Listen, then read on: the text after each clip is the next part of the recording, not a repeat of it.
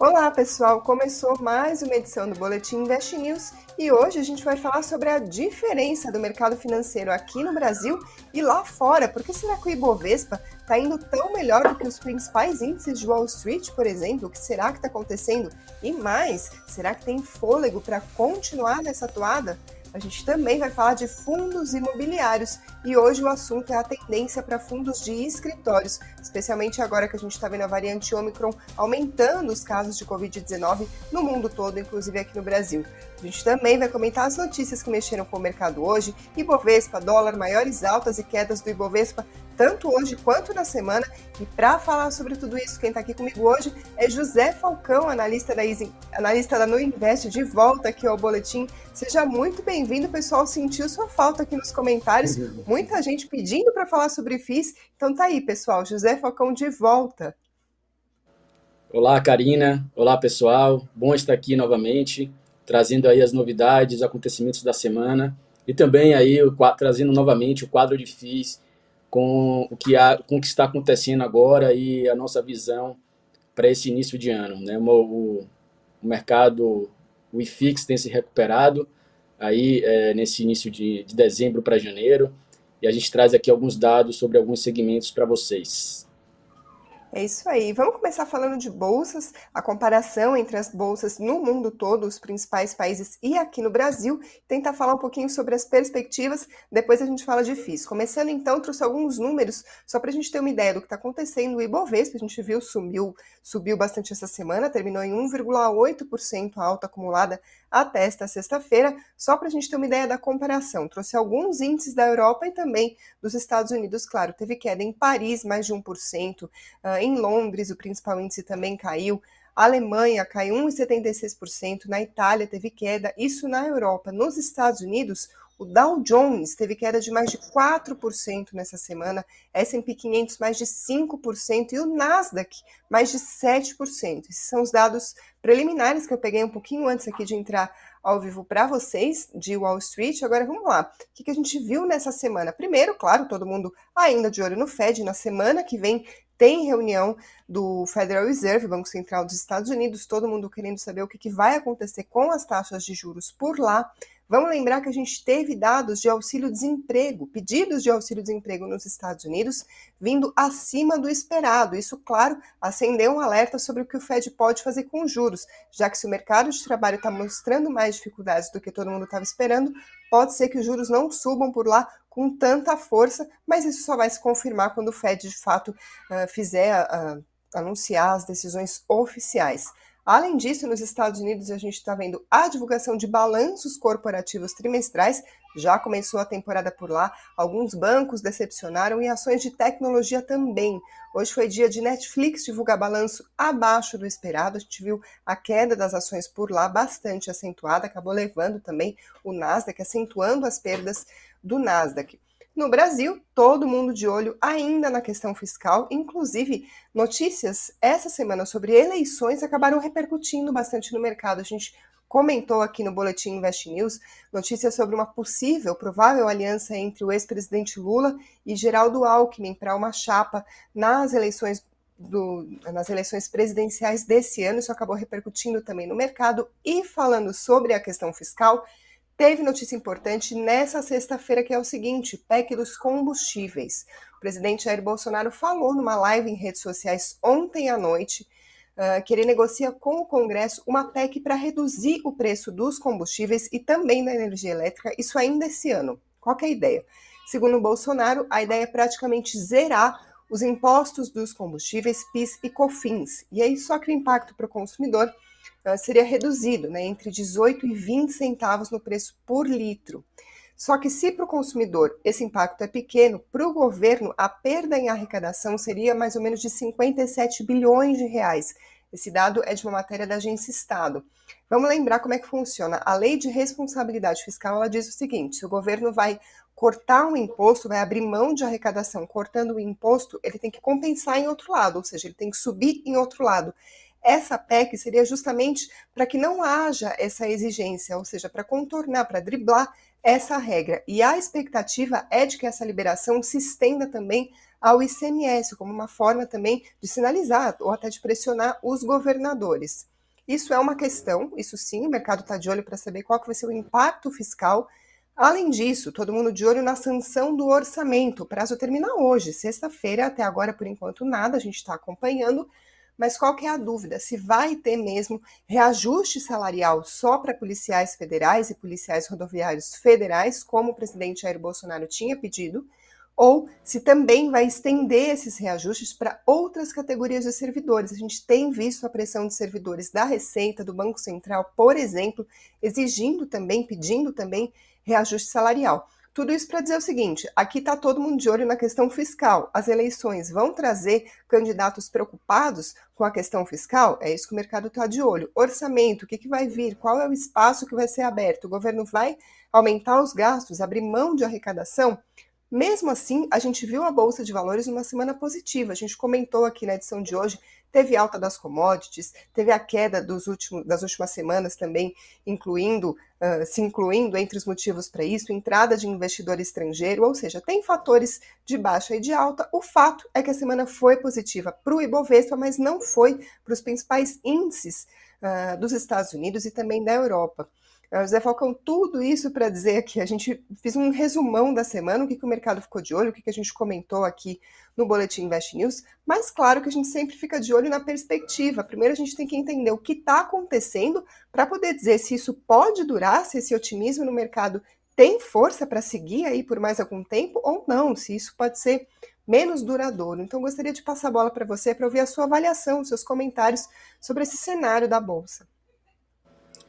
Opa, vamos lá, Karina. É, todos esses, se passou aí um consolidado bem completo dos principais acontecimentos da semana, é, né, mostrando aí ao, fatos que, na sua maior parte, né, ou, ou, até mesmo na totalidade, são conhecidos do mercado.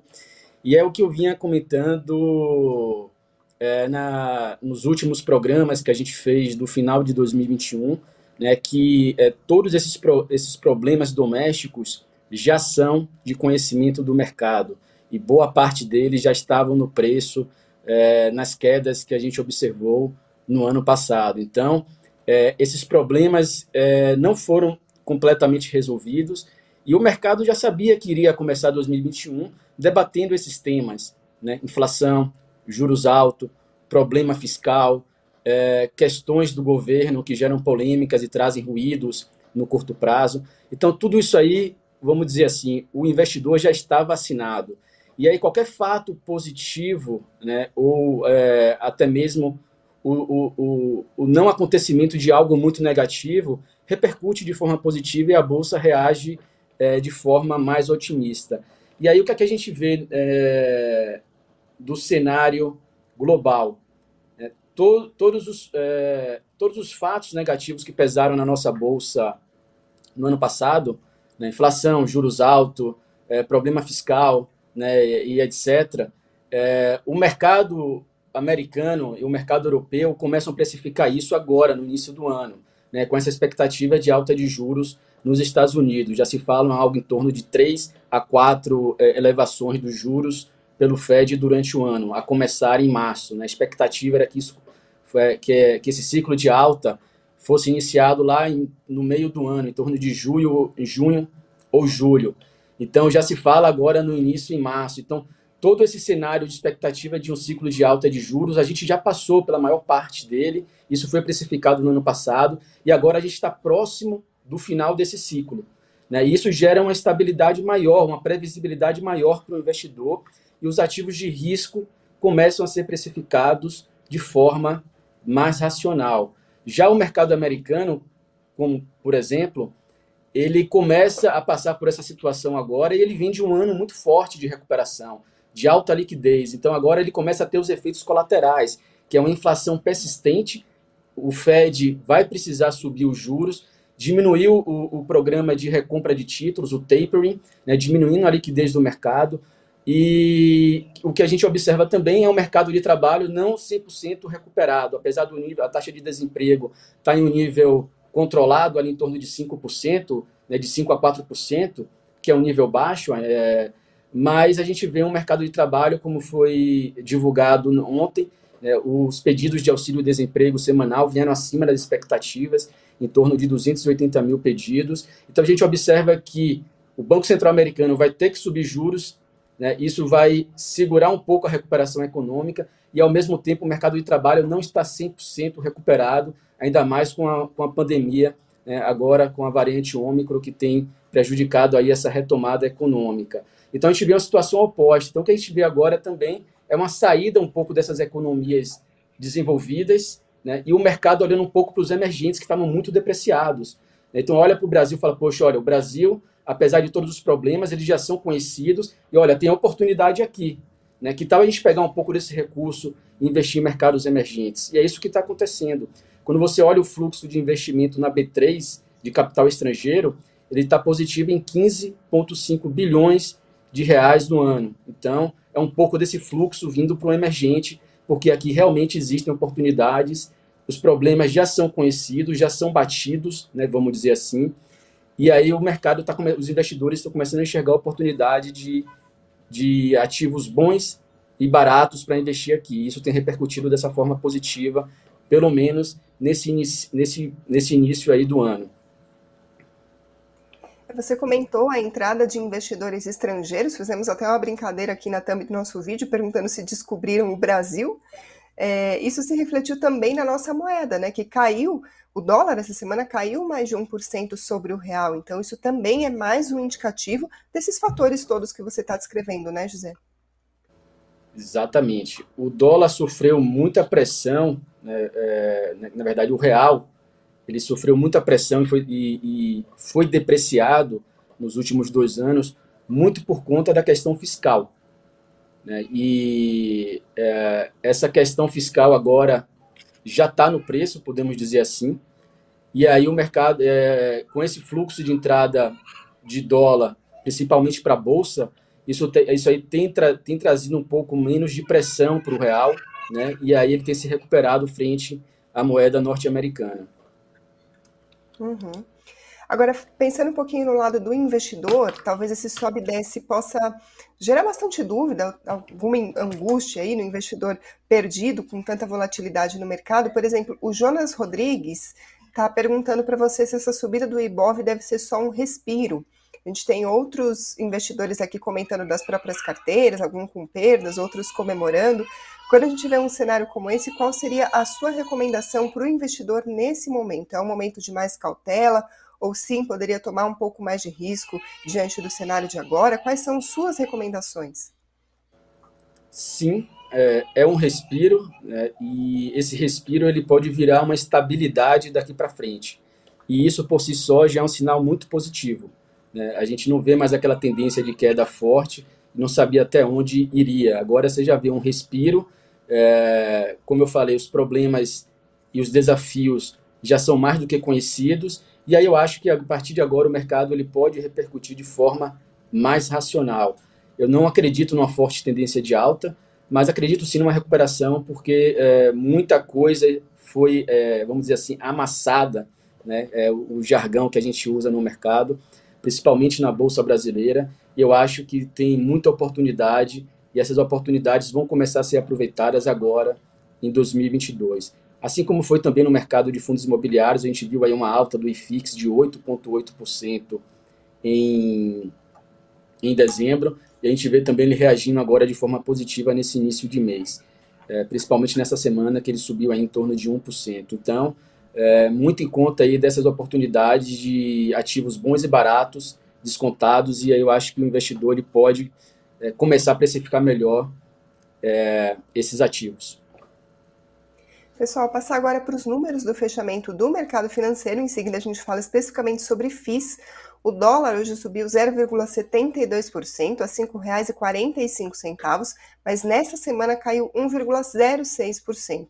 O Bitcoin, às 17h45, caía 3,47% aos R$ 210.986. Nessa semana, despencou 12%. O Ibovespa acabou fechando em queda de 0,15% depois de mudar de sinal ao longo do pregão, fechou aos 108.942 pontos, mas nessa semana subiu 1,88%. Vou passar agora para os destaques das ações que compõem o Ibovespa. No pregão de hoje, quem liderou as perdas foi a IRB, caiu 5,11%, Usiminas 4,28% e Gerdau 4,09%. Entre as maiores altas, a JHSF subiu 5,8%, Natura 4,28%, Localweb 4,17%. Isso no pregão de hoje. Agora, falando dessa semana que se encerrou hoje, a Braskem liderou as perdas, caindo 7,59%, Embraer 6,72%, BRF caiu 6,63%. Entre as maiores altas, Americanas no papel Amer 3 subiu 15,37 e no papel Lame 4 subiu 15,32. Além disso, a JHSF subiu 12,78%. Agora sim, chega a hora do nosso quadro Panorama dos FIIs. Olha a vinheta.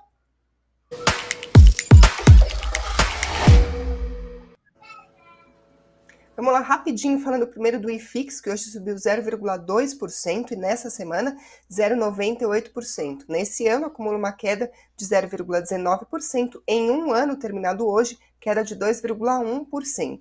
Agora vamos lá para o assunto que o José trouxe para comentar para a gente hoje, é sobre FIIs de escritórios. A gente tem visto a variante Omicron aumentar bastante os casos de Covid. Muito se falava sobre a volta para os escritórios, agora isso está meio em dúvida. Então, gostaria de saber a sua análise sobre como ficam os FIIs de escritório nesse cenário. Vamos lá, entrando aí no nosso quadro de FIIs e conforme você comentou agora, Karina, né, a luz aí do aumento de casos da variante Ômicron, um grande número de empresas vem adiando seus planos de retorno aos escritórios e mantendo aí o regime de home office.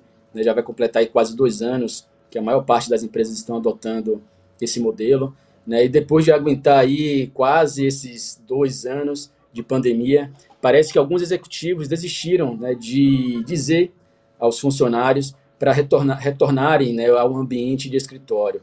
Você pega algumas grandes empresas, é, é, aqui como exemplo o Goldman Sachs, que é um dos maiores bancos de investimentos dos Estados Unidos, ele sempre defendeu aí a, a volta mais rápida possível dos funcionários aos, seus, aos escritórios, né? porém, pela segunda vez, ele anunciou agora nesse mês que adiou seus planos de retorno aos escritórios por mais um mês, né? provavelmente né, no decorrer de, do mês de fevereiro, eles vão dar mais uma posição em relação a isso. É só para vocês terem uma noção aí de como o mercado né, e os, as grandes empresas estão se comportando em relação né, a essa retomada da, é, do, aos escritórios nesse contexto de variante Ômicron. E aí, quando, ao mesmo tempo que a gente vê as empresas postergando, a gente vê movimentos opostos também, que eu, que eu trouxe aqui para a gente refletir um pouco. Né? Por exemplo, contrariando toda essa tendência de permanecer em home office, a gente pega o Google, por exemplo, né, anunciou semana passada que compraria um prédio de escritório em Londres de um bilhão de dólares. Né? Então, é, isso se soma também a outro um bilhão de dólares gasto na construção de um edifício de 11 andares, né, que parece ser mais aí um arranha-céu horizontal e terá um jardim na cobertura, então super edifício também em Nova York, que eles anunciaram essa construção. E além disso, em setembro de 2021, a Forbes informou que o Google comprou o edifício St. John's Terminal, né, é, em Manhattan, Nova York, por 2,1 bilhões de dólares. Então, quando você pega assim, essa, é, uma grande empresa de tecnologia fazendo grandes aquisições de grandes ativos ao redor do mundo, né, você fica um pouco naquela dúvida: por será mesmo que é, essa tendência de home office vai permanecer, né, vai, vai prevalecer sobre os escritórios? Né, e quando a gente vê o Google, que é uma grande referência de tecnologia, comprando novos ativos é, e dando preferência a esse modelo de escritório, a gente fica um pouco na dúvida se realmente a nova tendência vai ser é, home office prevalecendo. Então, vale a pena a gente refletir sobre isso e não ter uma visão tão crítica. Né? Então, quando você pega no mundo todo, o Google ele é, dono, ele é dono hoje de 56 bilhões de dólares em terrenos e edifícios. Né? Apenas em Nova York são 12 mil funcionários trabalhando nesses, nesses espaços. Tá? Então, vale a pena a gente refletir sobre isso. Mas agora vindo para o cenário Brasil, né? Como, como estamos aqui no país? A variante da Covid deve sim postergar uma recuperação que já estava acontecendo no final de 2021, conforme a gente veio trazendo esses dados aqui, principalmente em novembro e dezembro. Né? São Paulo quando você pega as duas principais capitais, São Paulo e Rio de Janeiro, tiveram absorção líquida positiva no quarto trimestre de 2021. Né? A absorção líquida, para quem não conhece, é um indicador de crescimento ou retração do mercado imobiliário. Então, quando você pega, por exemplo, em São Paulo, número, os números já são melhores, inclusive são os melhores números apresentados é, em relação à absorção líquida desde 2019. A absorção líquida em São Paulo, no quarto trimestre do ano, né, de outubro a dezembro, foi de 75 mil metros quadrados. Né? Os dois últimos trimestres de 2021 foram com mais ocupações. A gente teve o, o terceiro trimestre com 15 mil metros quadrados de ocupação, e, e agora no quarto trimestre esses 75 mil metros adicionais. Isso e, e, e, o que vale refletir aqui é que isso foi após cinco trimestres consecutivos com mais devoluções que, ocupa, que ocupações de espaços comerciais. Né? Então a gente vê aí uma, uma estagnação né, do número de devoluções e aumento do número de ocupações. Isso trouxe aí essa absorção líquida positiva nos últimos dois trimestres do ano. Tá? E com isso aí o ano de 2021 fechou positivo, ou seja, mais ocupações do que devoluções, Outro dado importante que a gente tem que acompanhar é a taxa de vacância, que caiu de 23% para 21% no terceiro, do terceiro para o quarto trimestre de 2021. A taxa tinha aumentado nos três trimestres anteriores. Tá? E vale destacar aqui que todos esses números, pessoal, é referente a imóveis comerciais de alto padrão, tá? que é um segmento o qual a gente recomenda na nossa carteira e que sofre menos impacto nesse cenário desafiador de pandemia e que, e que esse segmento tem sofrido mais.